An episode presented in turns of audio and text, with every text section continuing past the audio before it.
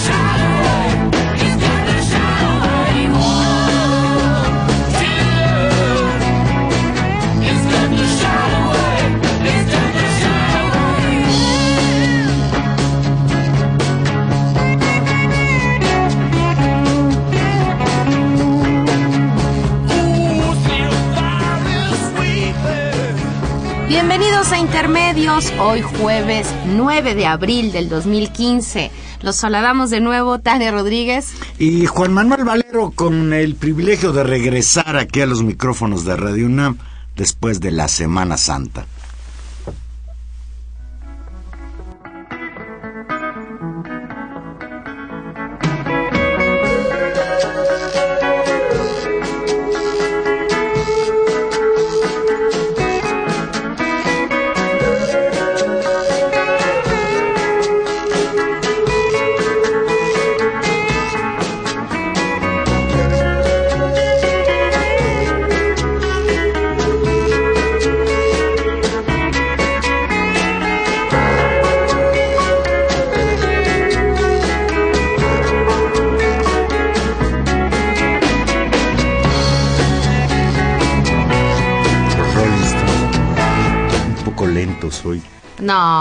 No, hay de ¿Será Por, ¿Será por la calor? No, Qué rico calor está haciendo en la Ciudad de México. Una cosa más cool, más un riff más suave, para que no se diga que los Stones solo... Dicen que estamos a 28 grados hasta ahora. Yo creo que están exagerando, ¿no? La sensación térmica es más es más fuerte esta noche y en esta cabina usted no sabe el calor que hace, pero pues con el gusto de estar aquí de vuelta. Pues Quizás por eso hemos invitado hoy al doctor Jorge Zavala, investigador del Centro de Ciencias de la Atmósfera de la UNAM, pero hoy no vamos a platicar con, Jorge Zavala del clima. bueno, sí, del clima político que está sufriendo este pobre país. Hola Jorge, bienvenido. Hola, ¿qué tal? ¿Cómo están?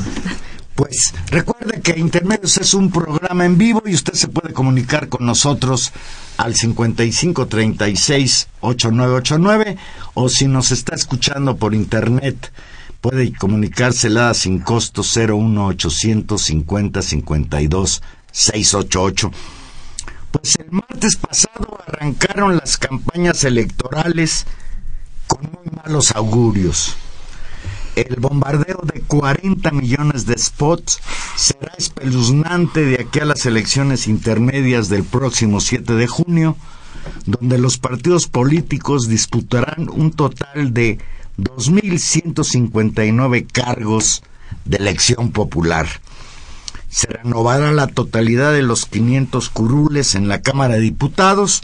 Quizás este es el aspecto de la elección más interesante, más importante Va a haber elecciones en nueve estados para cambiar de gobernador, en Baja California Sur, en Campeche, en Colima, en Michoacán, en Guerrero.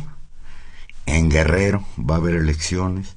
para elegir gobernador, en Querétaro, Nuevo León, San Luis Potosí y Sonora.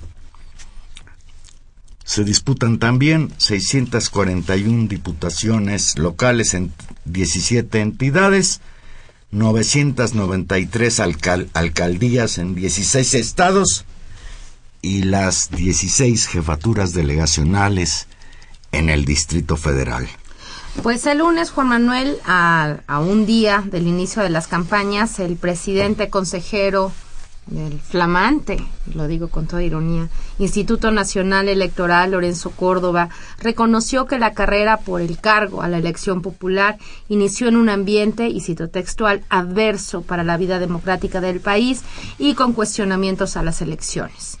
El digamos pues el contexto más fuerte justamente de impugnación a este proceso electoral y lo sabemos justamente proviene de las de algunos sectores ciudadanos particularmente de los sectores movilizados alrededor de la CENTE y de los padres de los muchachos desaparecidos de Ayotzinapa en Guerrero y en Michoacán.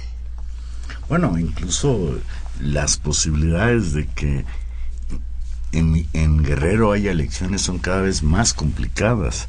De hecho, muchas de las que van a ser sedes de, los lugares de votación, ¿cómo se llaman? Las casillas. ¿sí? Son escuelas que están tomadas hoy por maestros de, de la CENTE que han manifestado de una y mil maneras con expresiones múltiples no solo que se oponen a las elecciones, no solo están haciendo un llamado a no votar, sino lo que se están planteando es boicotear las elecciones. Jorge, ¿cómo ves este clima político al inicio de lo que se ha dado en llamar, pues, las campañas electorales de las elecciones intermedias de 2015?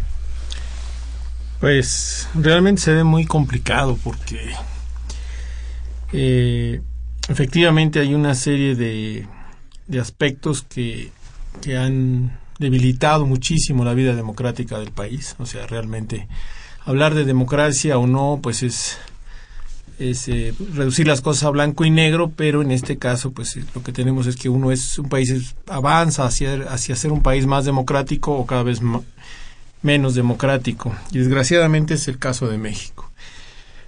El llamar a no votar o el que en algunos lugares no se realicen las elecciones es un tema muy profundo que hay que analizar con mucho cuidado y desde luego eh, hay que analizarlo regionalmente porque no se puede generalizar. La situación en Guerrero es muy distinta de la que podemos tener en la, delegación Cuauhtémoc de la que podemos tener en la delegación de Tlalpan o en Iztapalapa y, y, bueno, yo estaría de acuerdo si en algunos municipios de, de Guerrero se llama a elegir o a nombrar a los representantes mediante procesos como usos y costumbres eh, tendría sentido porque pues por los otros métodos los candidatos han tenido más compromiso con quienes los nombran, muchas veces los gobernadores o los dirigentes de los partidos, y no con los electores directamente. Entonces ha habido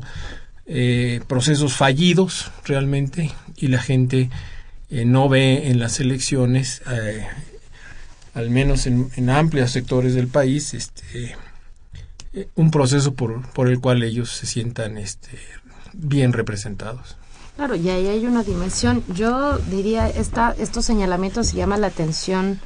Eh, lo el discurso, pues así de, en tono magistral, ¿no? Que dio Lorenzo Córdoba, eh, explicando todas estas cosas, señalando esta cuestión del ambiente adverso a la democracia.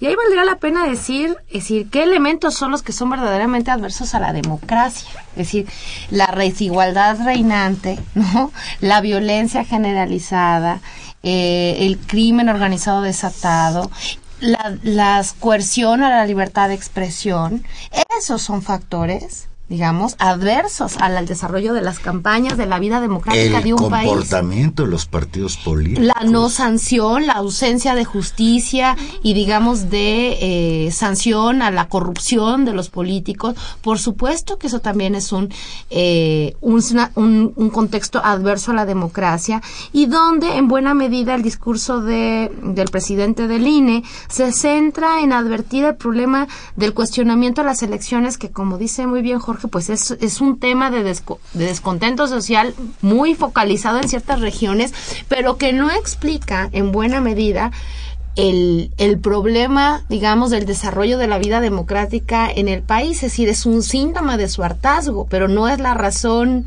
eh, es, es un efecto de la crisis, no es la razón de la crisis. Y yo creo que ahí hay un, hay un, hay un desvío y tratar de responsabilidad, que ahorita ya lo estamos viendo, vamos a ver un proceso de responsabilizar seguramente de eh, lo mal o bien que puedan salir las elecciones a este tipo de actores políticos. Y sobre este tema, pues falta de credibilidad en los partidos políticos, falta de credibilidad en las instituciones, desde luego, está en primer lugar o no en primer lugar entre los papeles más destacados de la incredibilidad está la autoridad electoral. La autoridad electoral, que ya lo veremos ahora, pues tiene un comportamiento muy, muy errático respecto a los abusos de los partidos políticos con respecto a sus campañas electorales. Un aspecto que ha destacado en los últimos días por las encuestas que han salido, etcétera, es que el PRI teme perder la mayoría absoluta en San Lázaro, la mayoría absoluta en la Cámara de Diputados, la que le permitió en estos dos primeros años y medio del gobierno de Peña Nieto llevar a cabo las que ellos definen como las reformas estructurales, eh, leitmotiv del gobierno de Peña Nieto, al menos de dientes para afuera, y ahora pues parece ser que esta situación podría cambiar a partir de los comicios del 7 de junio. Pero... Y en esta situación pues hoy, hoy se da un hecho que es digno de llamar la atención, el que haya renunciado el señor David Korenfeld a la titularidad de la Comisión Nacional del Agua, con agua después del escándalo por el uso de un helicóptero oficial para fines privados. ¿No quiere cargar con ese muerto el PRI? Korenfeld, por ahí escuché hoy en la tarde a este señor Leo Zuckerman decir que la caída de Korenfeld es como la expresión de que ha caído el eslabón más débil del grupo Atlacomulco.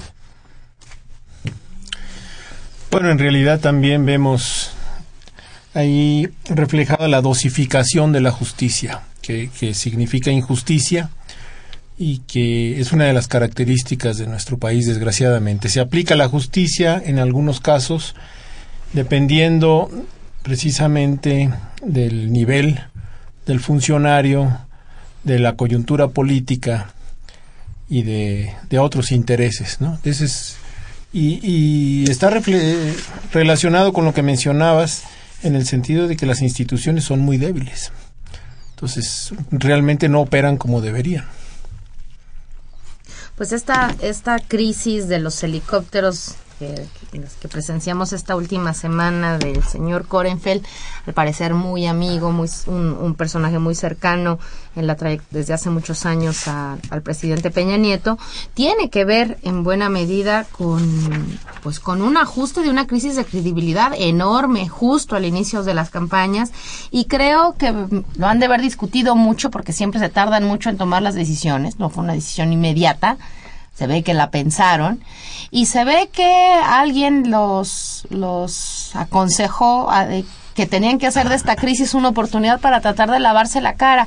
Y hay que decirlo, que además esta, esta renuncia eh, de este señor se da en el marco, por supuesto, de los escándalos de las casas, de la propia familia presidencial y del secretario de Hacienda, y también de la reiterada conducta fuera, absolutamente fuera de lugar, porque esta semana también ocurrió, de la familia presidencial yéndose de compras a Beverly Hills y los gastos enormes, digamos, de dispendio eh, ofensivo de pues de la familia del presidente. Entonces creo que efectivamente es el más débil porque por lo menos no es de la familia, será amigo, pero no es de la familia y alguien vio por ahí una oportunidad de pues salvarse la cara, ¿no?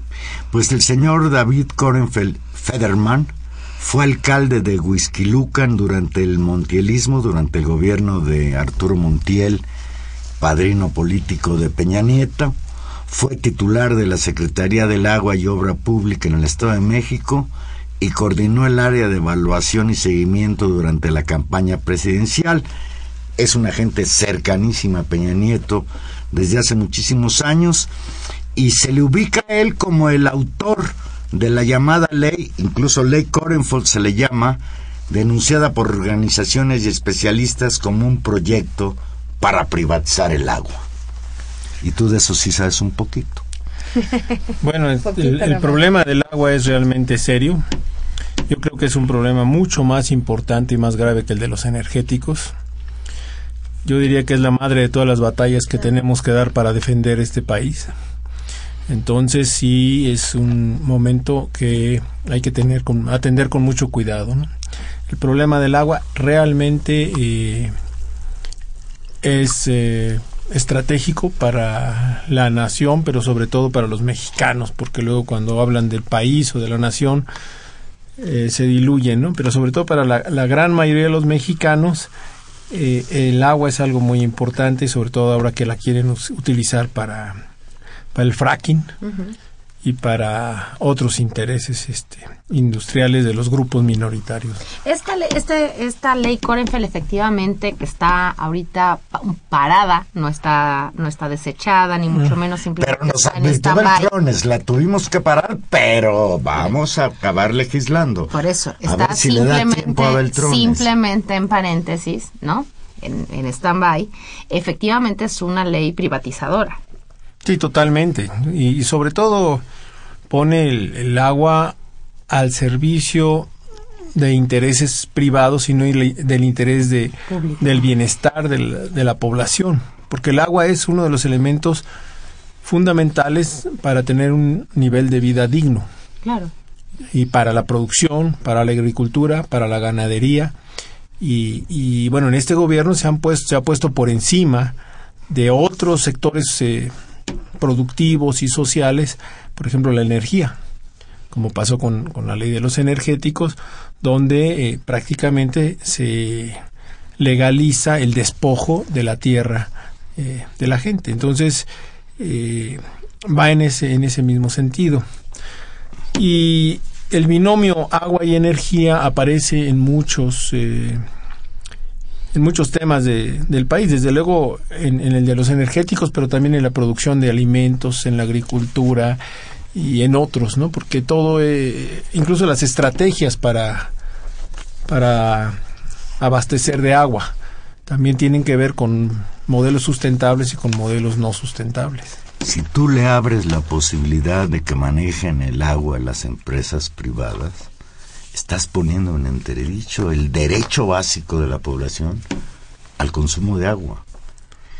Esto es gravísimo porque incluso, de acuerdo con los expertos, es un tema que habrá que discutir más a fondo cuando vuelva a insistirse en esta reforma que ha sido cuestionado incluso por las por la Organización de las Naciones Unidas en cuanto que hay un mínimo de agua que se le debe gar- garantizar a cada ser humano y parece que con esta ley ese mínimo se reduce drásticamente. Y bueno, pues nada más recordar lo que sucedió en Sonora, donde habrá elecciones, por cierto, a propósito del agua, cuando al señor gobernador de Sonora se le ocurrió hacer una presa particular en un lugar caracterizado por la sequía. Sí, y el problema yaqui, por ejemplo, también.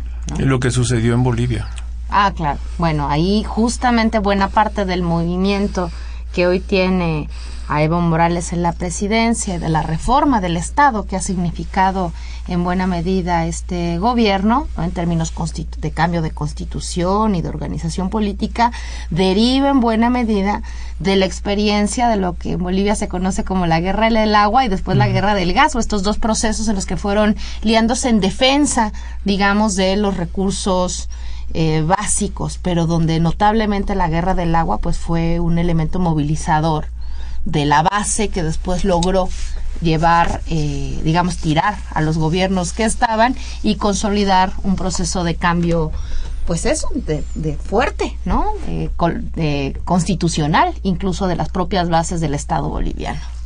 Pues fíjense, un, un día antes que, que inició formalmente la campaña el pasado 7 de abril, el lunes pasado el Instituto Nacional Electoral, que de acuerdo con su presidente está muy preocupado por el marco que envuelve las elecciones, ordenó bajar el spot, o sea, ordenó que saliera del aire el spot donde el Partido Acción Nacional exhibe los relojes del líder nacional del PRI, César Camacho, y habla, hace hincapié en las residencias que tienen en el extranjero connotados priistas, como el exgobernador de Oaxaca, el señor Murat, sí, que hace unos días, pues, fue motivo de un escándalo al respecto. Y a mí me llama la atención el criterio, dicen, por contener mensajes calumniosos contra el PRI, la Comisión de Quejas y Denuncias del Instituto Nacional Electoral ordenó al PAN retirar su propaganda político-electoral de radio y televisión en 24 horas. En sesión extraordinaria urgente decidió retirar del aire los spots relojes casas que incluyen mensajes ofensivos contra funcionarios priistas. Y yo digo, ¿dónde está la calumnia? Sí, efectivamente es un spot muy fuerte, incluso aquí entre nos hasta mal hecho, sí. Pero, ¿dónde está la calumnia? Los relojes de César Camacho, que dice que tiene obsesión por medir el tiempo, pues él mismo ha publicitado la existencia de los mismos. Las casas que tienen los políticos, no solo en el extranjero, sino en el interior del país, pues es una de las casas, la Casa Blanca, el motivo de encono principal que entre otras causas significó la salida del aire de Carmen Aristegui. Ahora, es notable, es notable que el PAN no hable de la Casa Blanca, ¿no? Claro. Es notable. Bueno, y también es notable de que el PAN les diga corruptos a los priistas y no vea su, su propia corrupción. O sea, ahora los panistas en otro spot dicen que la ley anticorrupción va a permitir acabar con la misma. Y yo les preguntaré a los panistas qué hicieron contra la corrupción en 12 años que tuvieron la oportunidad, como decía Fox, de meter a la cárcel a los peces gordos. Al contrario, en 12 años el PAN, con su errática política, sobre todo la de Felipe Calderón, con su corrupción, pues no solo no acabaron con las, ¿cómo les decía Fox? Las, Digo, las te puedo las tepocatas, sino pues que las tepocatas están de nuevo en el poder. Uno de los responsables del... Claro, no el único. Y le nacieron sus tepocatitas. Y le Y, hablando de sus, sus- hijastros de Fox, ¿no? Y a propósito de eso, y perdonen que haga ese paréntesis ya que lo tocas, es inconcebible que hoy esté como candidato a la presidencia municipal de Celaya, De tu amada Guanajuato, Celaya, mi querida Celaya, Guanajuato, el hijo menor de los tres que tiene Marta Sagún con el doctor Manuel Briviesca, después de que la señora Marta Sagún, sus hijos y el presidente de la República, pues están metidos en, un- en problemas graves que, bueno, si no existiera la impunidad en este país, por enriquecimiento ilícito, por tráfico de influencias, mientras que Fox fue presidente. Y por cierto, Fox llegó a la presidencia de la República por el Partido Acción Nacional. Marta Sagún lo conoció como una febril militante de ese partido político. Y ahora el tercer hijo de Marta Sagún, que fue diputado del PANAL, ahora es el flamante diputado a la presidencia municipal de Celaya por el Candidato. PRI, candidato por el PRI, el Verde y el PANAL. Oh, qué bonita familia, tan exitosa. Jorge, es parte de la, de la crisis, ¿no? esta, esta, esta, sí- esta situación. Pues sí, realmente Para ponernos a llorar, ¿no? preocupa mucho, sí. Respecto del INE, pues eh, sí llama la atención la falta de acción para sancionar sobre todo al Partido Verde, porque resulta que eh, se convierte en una inversión, pagan multas, al fin que después obtendrán mucho mayores beneficios. Hoy le impusieron su onceava multa, ahora por dos millones ochocientos mil pesos. Pero tienes tú toda la razón. Paga las multas, pero sigue violando la Constitución, sigue haciendo fraude electoral, Es porque es una de manera de hacer fraude electoral. y es parte de sus cuentas. Dice, invierto tanto, pago en multas y después voy a recuperar con todo el aparato corrupto, etcétera, eh, con beneficios. Cuando lo que debería haber sido desde hace tiempo es que se les retirara el registro. Sí, Hoy, pero hoy el uno ve... Partido Acción Además de meter a la gente a la cárcel. Hoy, hoy el Partido Accionario, a propósito del PAN, volvió a insistir en que hay elementos suficientes para retirarle el registro por múltiples violaciones al COFIPE al Partido Verde. Digo, sería, yo creo que es una tarea... Eso es lo que debiera ser el INE y entonces tendría menos preocupaciones el señor presidente del INE porque los comicios se realizaran de acuerdo a la ley, porque me da la impresión que el INE, en voz de su presidente, el señor Lorenzo Córdoba, por lo único que está preocupado es porque se realicen las elecciones, no por la calidad de los comicios. Claro, y, es- y ese es, y ese es un asunto. Ahora, si uno ve esto que tú decías, eh, Jorge, la eficiencia de los spots y lo que tardó, por ejemplo, el INE en quitarle los famosos spots en los, en los cines, ¿no? Y en, y en distintos lados, y en la televisión, el Partido Verde, en la, incluso en las precampañas, ¿no? Lo posicionaron y en las encuestas más o menos está así, por rondando alrededor del 10% de la intención de voto, 10% de la intención de voto. Decir, es el partido que más ha crecido.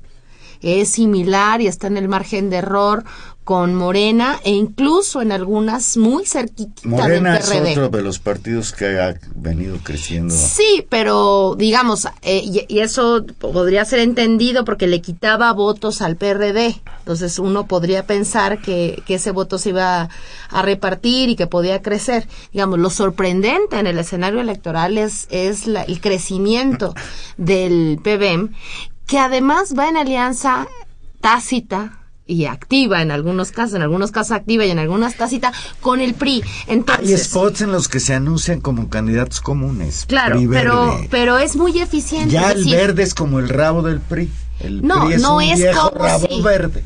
Pero, pero también de si los lo poderes hacemos- fácticos, y eso no, no podemos perderlo de vista. Ah, desde luego, es decir, el Partido Porque Verde finalmente los poderes ha fácticos sido alimentado, bueno, es decir, Ahí está. la telebancada, si te Por refieres a supuesto. Televisa, y también a TV Azteca, la hija del, de Del- Salinas, eh, el dueño de Ninfa, TV Azteca. Ninfa se llama. Sí.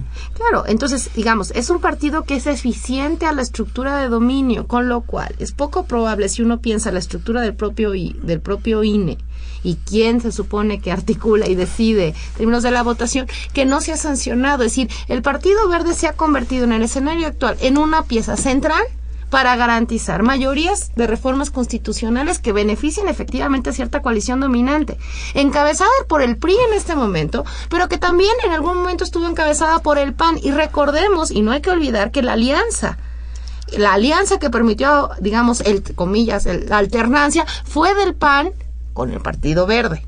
Si el Partido Verde resulta funcional y en este momento es una pieza clave, decir, no es un error, no son unos, no son simplemente una familia de vivales, es una estrategia dirigida a capturar voto que no está, eh, que no va a votar por el PRI por el desgaste que el propio tiene, pero que va a capturar esta otra instancia a través de las políticas más populistas, más corruptoras, el dispendio, ¿no? Es decir, es un factor eficiente para la reproducción del sistema y para efectivamente la aprobación, por ejemplo, de agendas políticas como la privatización del agua. Sí, pero desde luego el, el- el comportamiento desafiante de la ley, claramente ilegal, y la tibieza de las instituciones, para sancionar. Y entonces eso muestra que por lo menos las instituciones son timoratas y débiles, por lo menos. Capturadas. O, desde luego, capturadas y controladas por el poder. Pues es el, el gran problema del país. Claro. Es un secreto a voces que hay un grupo de, de Consejeros. consejeros de, del antiguo IFE o INE que son incondicionales del Partido Revolución Institucional por esta perversa manera que tienen de elegirlos por cuotas de poder. Exacto. El, el problema también es el que acabas de mencionar. Ese comportamiento de cuotas para determinar consejeros, magistrados, eh, miembros del IFAI, etc. Ministros de la Suprema Corte de Ministras de la Justicia. Suprema Corte, donde todos los partidos han participado en esta idea de cuotas, eh, realmente ha debilitado a las instituciones y marginado a la ciudadanía. Por supuesto. Y es eh, y es un elemento importante. Si vemos en las últimas, o sea, las encuestas de arranque a, eh, a este proceso electoral, donde el PRI lleva la delantera con alrededor del 31% de, de la intención de voto, que disminuyó efectivamente de lo, de lo que tenía. El PAN, y yo diría que esa es la otra agenda y habría que, habría que analizarlo tal vez a la vuelta de la pausa, porque eh, está casi empatado, pegándose de manera muy cercana al PRI con el 27%, con, y muy por debajo el 12%, el PRD, el 10 el Partido Verde y 10 Morena y luego los chiquitos en la raya de perder el registro con el 3% o el 2, eh, me parece que adquiere toda su relevancia lo que significa en este momento el Partido Verde. Es decir, si sumamos que es en términos efectivos, y ahí, digamos, te contradigo un poco con el inicio de que el PRI podría perder la mayoría. Sí, el PRI, pero no el grupo el que representa. Ah, no, yo ¿Por con- qué? sí, Porque lo que tiene tienes- es que son el 30% más el 10% del Partido Verde, estamos pensando que el PRI tiene alrededor del 40, que con los con las fórmulas de representación en realidad terminan siendo como el 45% nada más ellos ya sin alianza, más con los intereses que puedan construir con el PAN, que siempre ha sido un aliado histórico en términos de políticas de privatización, pues estamos en un escenario verdaderamente Catastrófico. Y, cua- y, y- y cuando sea necesario, incluso alianzas con, Con el el Partido de la Revolución Así es. Como fue la llamada reforma fiscal. Eh, Nos llama Alberto Huesca de Benito Juárez, de aquí donde andamos transmitiendo. Dice que oyó por radio a Jesús Martín Mendoza, no, no lo conozco, dando una buena noticia que se le retira al verde el registro. ¿Podrían comentar algo al respecto? Pues lo vamos a investigar inmediatamente. No tenemos noticia al respecto. Si esto fuera cierto, No. sí sería una muy buena noticia. Yo francamente lo dudo. Yo tengo mis dudas también. Vamos a hacer una pausa y aquí regresamos. Recuerde que estamos en vivo, hoy muy bien acompañados por el doctor Jorge Zavala, investigador de la UNAM.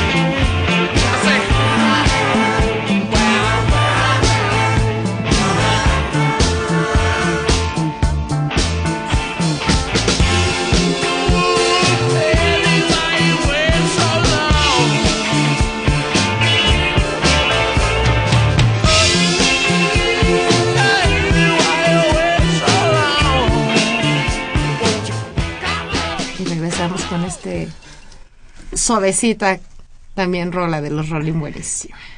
Buenísima rola de los Rolling. Muchas gracias, Artemio Gallegos, que nos envía un saludo. Y te envía un saludo a ti también. Muchísimas gracias. ¿Lo conoces? Oh, claro que sí. Gracias, gracias años. también, investigador de la UNAM. ¿Qué investigaste de, que le quitaron el registro al verde? Nada, nada. Desgraciadamente, por supuesto que eso sigue en pie. Lo único que han decidido retirarle es obligar al Partido Verde a cancelar la entrega de boletos del cine.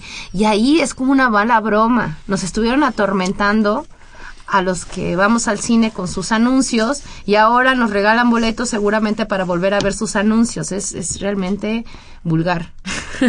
y eso, esa fue la, esa fue la decisión del, del INE. No, por supuesto, quitarle el...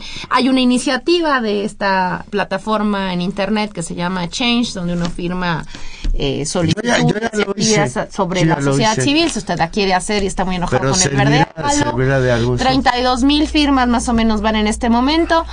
El tema es que, claro, es una petición, pero... Pero obviamente, como dirían... No, hay que exigir no es- que se aplique la ley. que se aplique la ley, claro. Al INE. No, y si lo hacemos con una demanda pública de 32 mil firmas, pues me parece bien. Y si son 100 mil, mejor. Claro. Dice Francisco González de Coajimalpa, dice, no por la renuncia de Korenfeld se acabará la intentona de privatizar el agua. Hay otros Korenfeld en el Congreso esperando turno. En eso estamos totalmente de acuerdo, Francisco González. Es un tema que hay que seguir, es un tema delicadísimo. Ya el doctor Zavala nos plantea que incluso la privatización del agua sería mucho más monstruosa para el país de lo que representa ya la privatización de los recursos energéticos. Mm, Jaime Rojas de la Magdalena Contreras dice, el ambiente ecológico está feo, pero está peor no, anular el voto. Los invito a anular el voto para no hacerle el caldo gordo a esos políticos. Tlanepantla siempre está sucio, eso como mero ejemplo. Anular el voto para no hacerle el caldo gordo a los partidos políticos propone Jaime Rojas y es más o menos lo que propone Javier Sicilia y lo que propone también ahora el subcomandante Galeano, antes Marcos. Bueno, ellos han estado en una política antielectoral desde hace ya rato, ¿no? Que por cierto me llamó mucho la atención ese rarísimo último comunicado de Marcos. No voten, no se manifiesten y esperen una gran catástrofe. Pues yo creo que la catástrofe ya está aquí. Y yo, sinceramente, no estoy de acuerdo, Jaime Rojas, con que la opción para protestar frente a el estado de cosas existente sea anular el voto porque sabemos que existe una maquinaria electoral y anular el voto o no ir a votar, pues significa entregarles nuevamente en charola de plata a quienes hoy sostenemos que están gobernando este país en demérito de la mayoría y en beneficio propio, pues es dejarles la puerta abierta. Esa es mi opinión, pero ¿qué tal la tuya, Tania? ¿Qué tal la tuya, Jorge? Eh, yo, bueno, yo, yo creo que yo creo que vamos a tener que discutir mucho este asunto porque creo que también eh, hay elementos a favor de, de esta opción. O sea, nuestro propio diagnóstico de antes de irnos al corte, terminamos en una situación de absoluta, digamos, ilegalidad en términos del proceso electoral, sin ninguna garantía en términos de su equidad, con un vaciamiento de los contenidos políticos, con una crisis de opciones, y hay que decirlo así también, en términos de las opciones políticas en, en, en muchos espacios, y que, y que pues hace también en cierta medida plausible la estrategia de no legitimar, por lo menos decir no les creo, no les creo ya esto que están haciendo, no cuenten conmigo en esta farsa.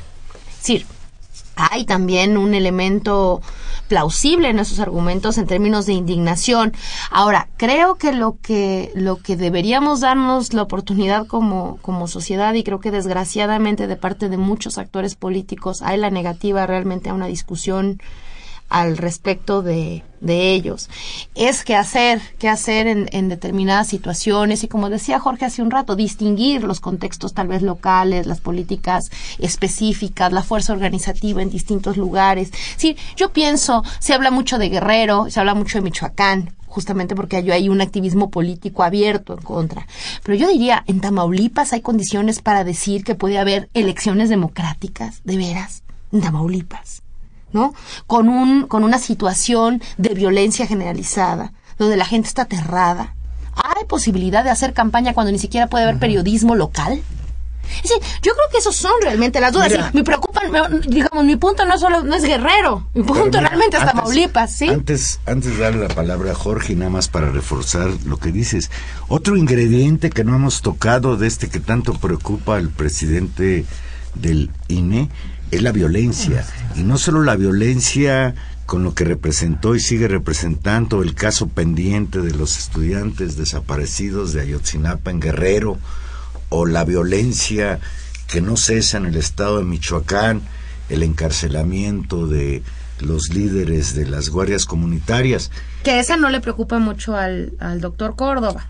Le preocupa la violencia de reacción a las protestas por ello. Es decir, es que ese creo que es también el, el Pero, asunto. pero vayámonos incluso a lo que está pasando, por ejemplo, hoy en el estado de Jalisco. Jalisco.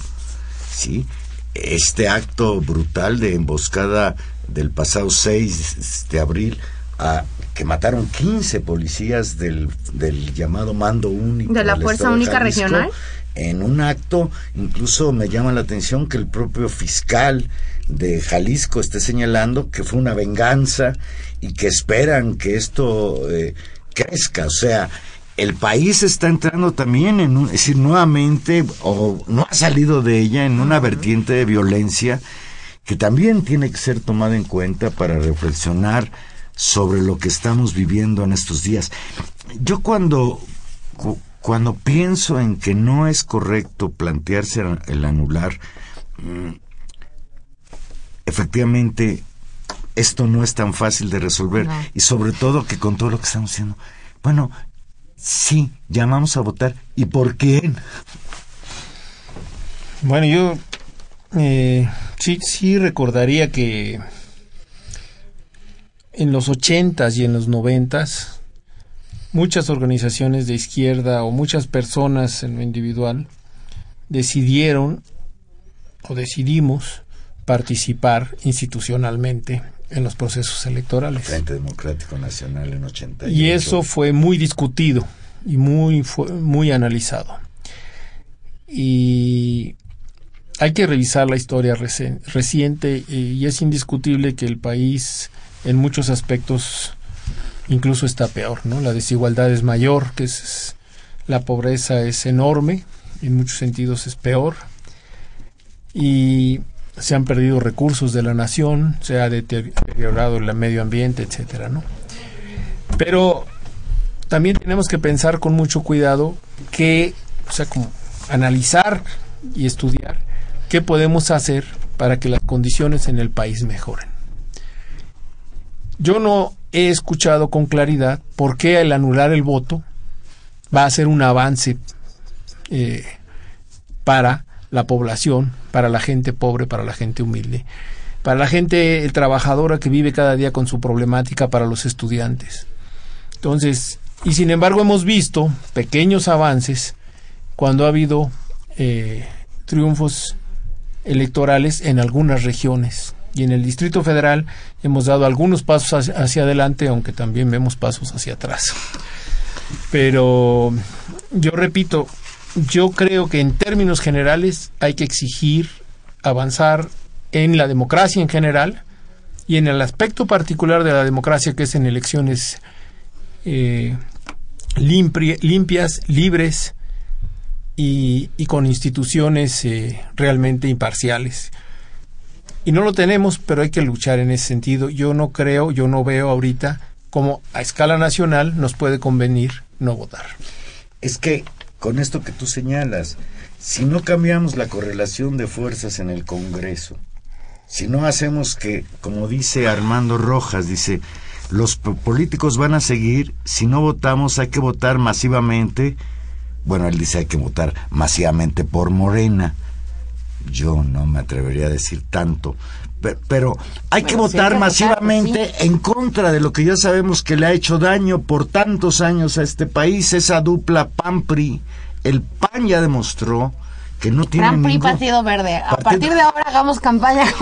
no, no hagamos campaña, pero el Partido Verde, digamos, Sí, aliado. el verde incluido, sí.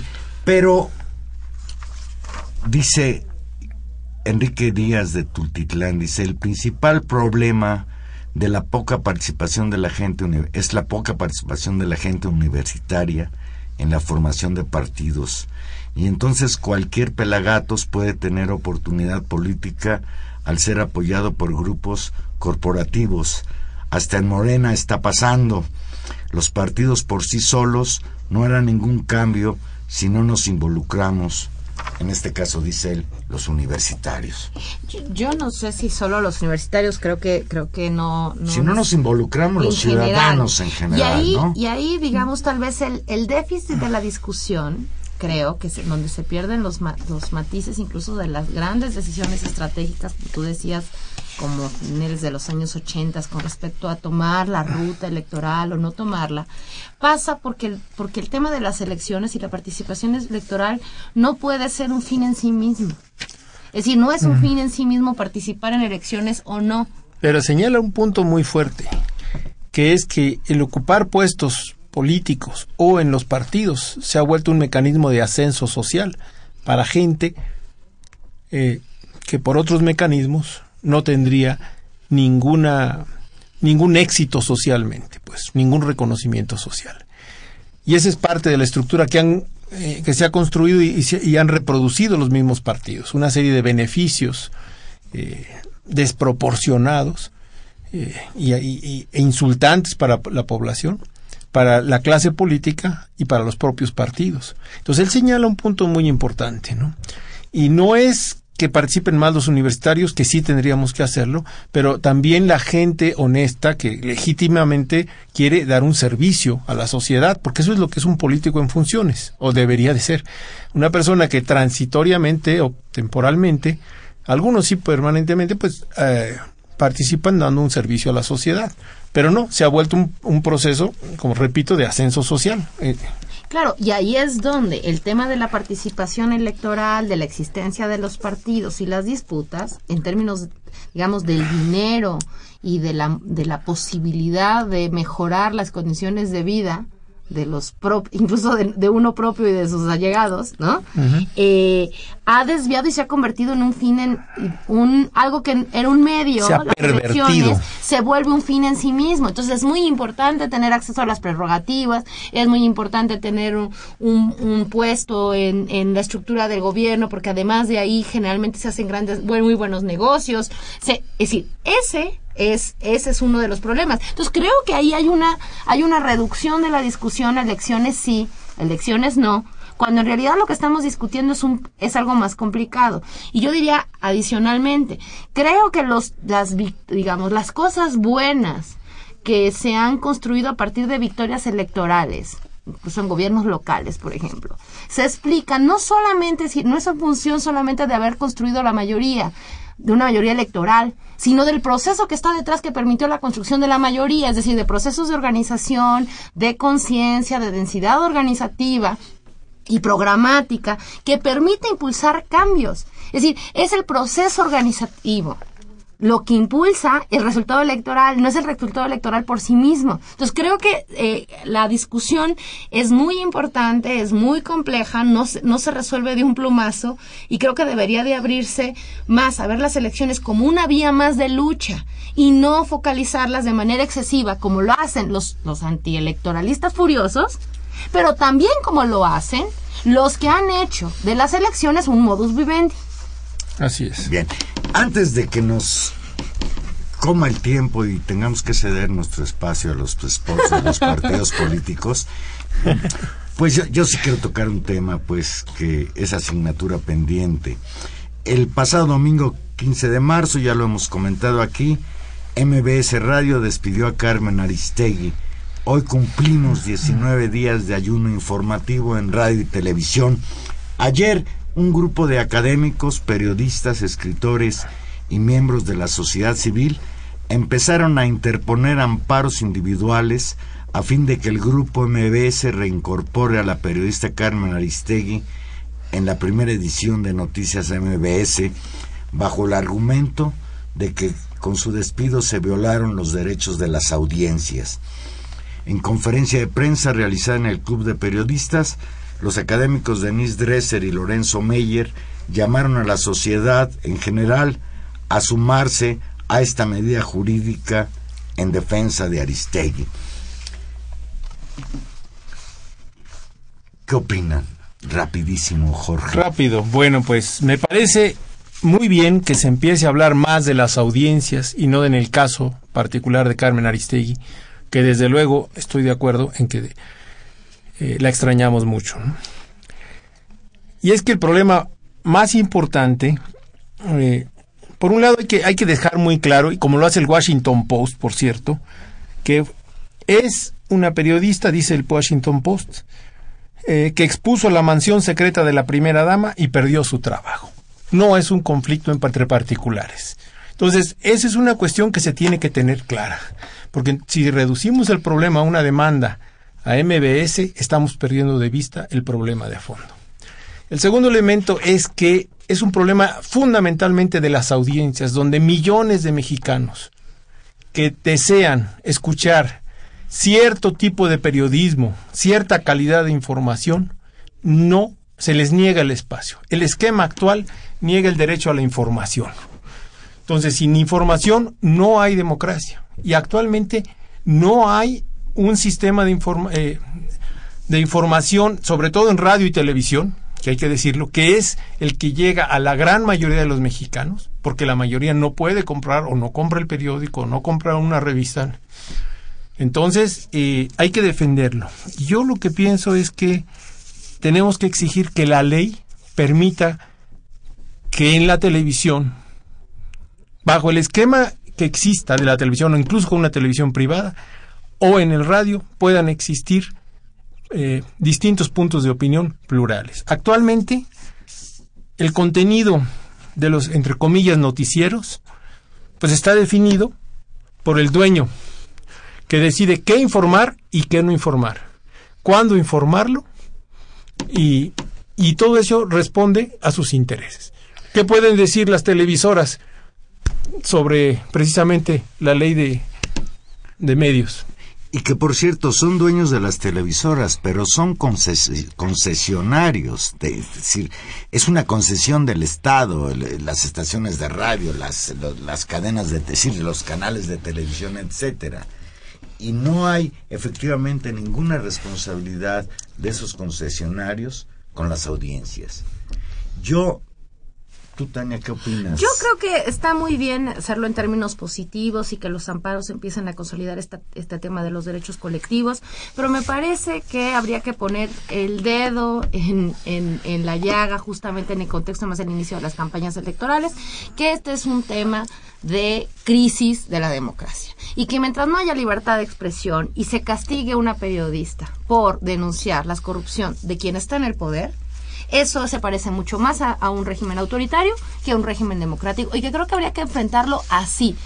Creo que nos asusta mucho y nos cuesta, nos, nos da, nos, nos viene muy costoso volvernos a poner en la situación, digamos, pre-80, años 70, en la cual el derecho a la libertad de expresión teníamos que defenderlo. Creo que estamos en esa misma condición y creo que esta lógica de las audiencias está muy bien. Yo le subiría un tonito más con respecto a defensa, digamos, en lucha contra el autoritarismo, me parece.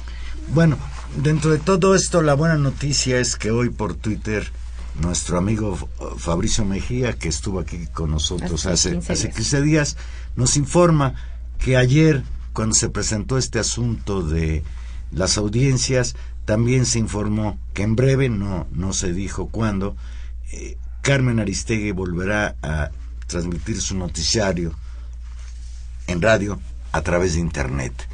Sabemos de antemano, bueno, que el público será muy reducido, por desgracia en México el acceso a Internet es restringido, pero bueno, algo es algo, creo. Pero yo creo que debemos ser claro que el gobierno Este gobierno busca controlar. Esa es la, la forma de gobernar. Controlar las instituciones, controlar el IFE, tener el control del IFAI, tener el control de la Suprema Corte, de la impartición de justicia y de los medios de comunicación. Y eso es inaceptable. Ya nos vamos. Nos vamos. Muchísimas Si gracias por, por la participación hoy de Jorge Zavala. Te agradecemos mucho. Gracias, Jorge. Estuvimos con ustedes en los controles técnicos, don Humberto Sánchez Castrejón. En la producción, don Gilberto Díaz. Y en los micrófonos. Tania Rodríguez, aquí nos encontramos próximo jueves 8 y 5. Y Juan Manuel Valero, que si- simplemente les desea que tengan una